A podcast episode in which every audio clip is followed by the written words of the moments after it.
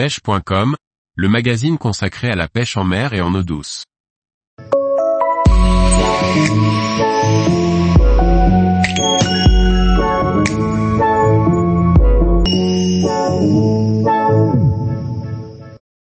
Surfcasting, choisir le nylon pour son moulinet et les nœuds de raccord.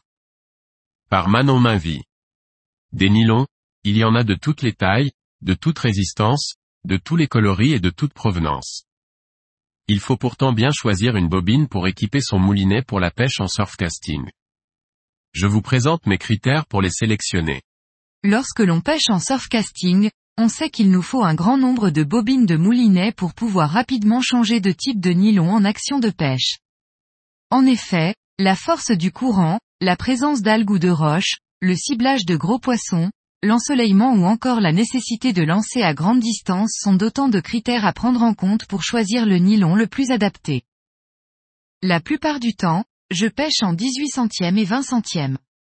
Toutefois, j'ai des bobines garnies de nylon de diamètre de 14 centièmes à 40 centièmes. Plus le nylon est fin, moins il frottera contre les anneaux, plus il est léger et donc plus loin vous lancerez. Il faut aussi noter que plus le nylon est fin, moins il prendra le courant et donc, vous dériverez moins. Toutefois, pour pêcher en dessous de 20 centièmes, il faut que les conditions soient optimales, il ne doit pas y avoir d'éléments pouvant abîmer le nylon tels que des roches, des algues ou encore des bouées. Au fil de votre expérience, excusez le jeu de mots, vous trouverez votre rapport risque-résultat. En pêchant plus fin, vous pêcherez plus loin mais si vous attrapez un gros poisson, les risques de casse sont plus importants. Il vous faudra alors régler le frein du moulinet pour mener un combat doux contre le poisson jusqu'à la mise au sec.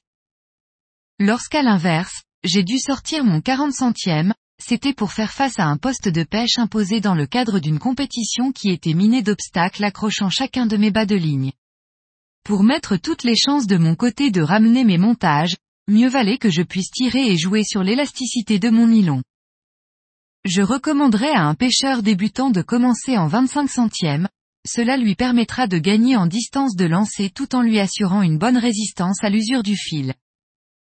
Les coloris les plus communs sont le rouge, le jaune et le vert fluo et le translucide. L'avantage des nylons colorés est qu'ils sont bien visibles pour l'œil du pêcheur qui surveille les mouvements de sa ligne. Toutefois, le translucide est plus discret une fois immergé dans l'eau mais il est difficile de le distinguer pour l'œil humain.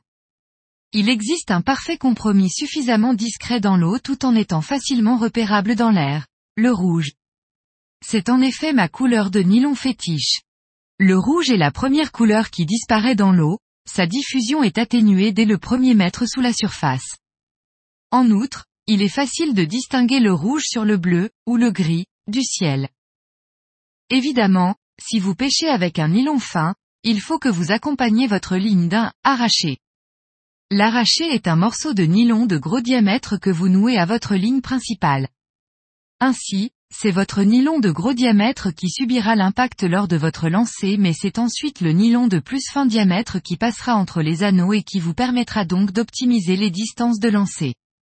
Et pour pousser encore plus loin vos performances, vous pouvez opter pour un arraché conique. Ce dernier, long de 15 mètres maximum, a un diamètre progressif. Il démarre en fin diamètre, du 16 centième au 37 centième, et progressivement, il s'épaississent jusqu'au 57 centième. Cela permet d'avoir un nœud fin, qui ne ralentira pas le nylon au moment de son passage dans les anneaux. Voici une démonstration du nœud d'arraché que je réalise pour lier mon nylon et mon arraché conique, tous deux de fin diamètre. Un nœud fin glisse mieux dans les anneaux et vous permettra de gagner de précieux mètres lors de vos lancers. Tous les jours, Retrouvez l'actualité sur le site pêche.com. Et n'oubliez pas de laisser 5 étoiles sur votre plateforme de podcast.